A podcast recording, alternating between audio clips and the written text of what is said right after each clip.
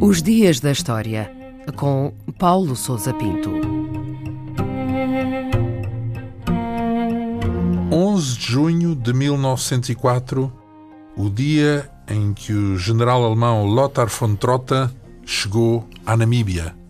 Foi nesse dia que chegou à colónia alemã do sudoeste africano, que corresponde à atual Namíbia, o general Adrian Dietrich Lothar von Trotha, o novo governador daquele território. Tratava-se de um veterano de guerra prussiano que havia prestado serviço na guerra contra a França, na repressão da revolta dos Boxers na China e na própria colónia do sudoeste africano algum tempo antes. O seu regresso a este território, em 1904, ficou a dever-se precisamente à eficácia dos seus métodos implacáveis. Fontrota foi chamado para pacificar o território, ou seja, reprimir as revoltas das populações africanas contra o domínio colonial alemão que os anteriores governadores haviam sido incapazes de debelar. Este conflito ficou conhecido como as Guerras Herero, o nome do principal povo insurgente que havia algum tempo que conseguia alguns sucessos contra as forças alemãs através de uma guerra de desgaste e de táticas de guerrilha. Von Trotha, após assumir o comando, elaborou rapidamente um novo plano para reprimir a rebelião. E quais foram as causas desta guerra entre os Herero e o exército alemão? A revolta dos Herero resultou da agressividade da colonização alemã do território, marcada pela expoliação dos seus recursos e pela gradual expropriação das terras das populações africanas. Desde a década de 1870 que as várias potências europeias se tinham lançado numa corrida pelo domínio do continente africano.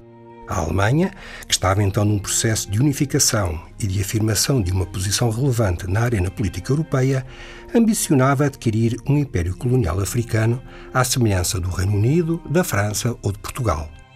Na Conferência de Berlim, em 1884, conseguiu ver reconhecidas as suas pretensões ao território que hoje forma a Namíbia. Seis anos mais tarde, a colónia do sudoeste africano foi formalmente incorporada nos domínios da coroa alemã. A administração colonial alemã foi particularmente brutal, com a fixação de colonos e a ocupação de terras à revelia dos interesses e direitos das populações africanas. A primeira insurreição instalou em 1893 e em 1904 a revolta tinha alastrado a todo o território. E qual foi o desfecho dessa revolta? A ação de Fontrota foi rápida e brutal e tinha como objetivo provocar um confronto decisivo numa batalha em campo aberto. A 11 de agosto desse ano de 1904, as suas tropas derrotaram os Herero em Waterberg, mas não conseguiram a vitória esmagadora que pretendiam. Aos vencidos, não lhes restou outra rota possível senão a fuga para o deserto. Em outubro, Fontrota emitiu uma célebre diretiva de extermínio de todo e qualquer herero que fosse encontrado no interior do território da colónia. Calcula-se que apenas alguns milhares de herero tenham escapado a esta política de genocídio e os poucos sobreviventes foram reunidos em campos de concentração.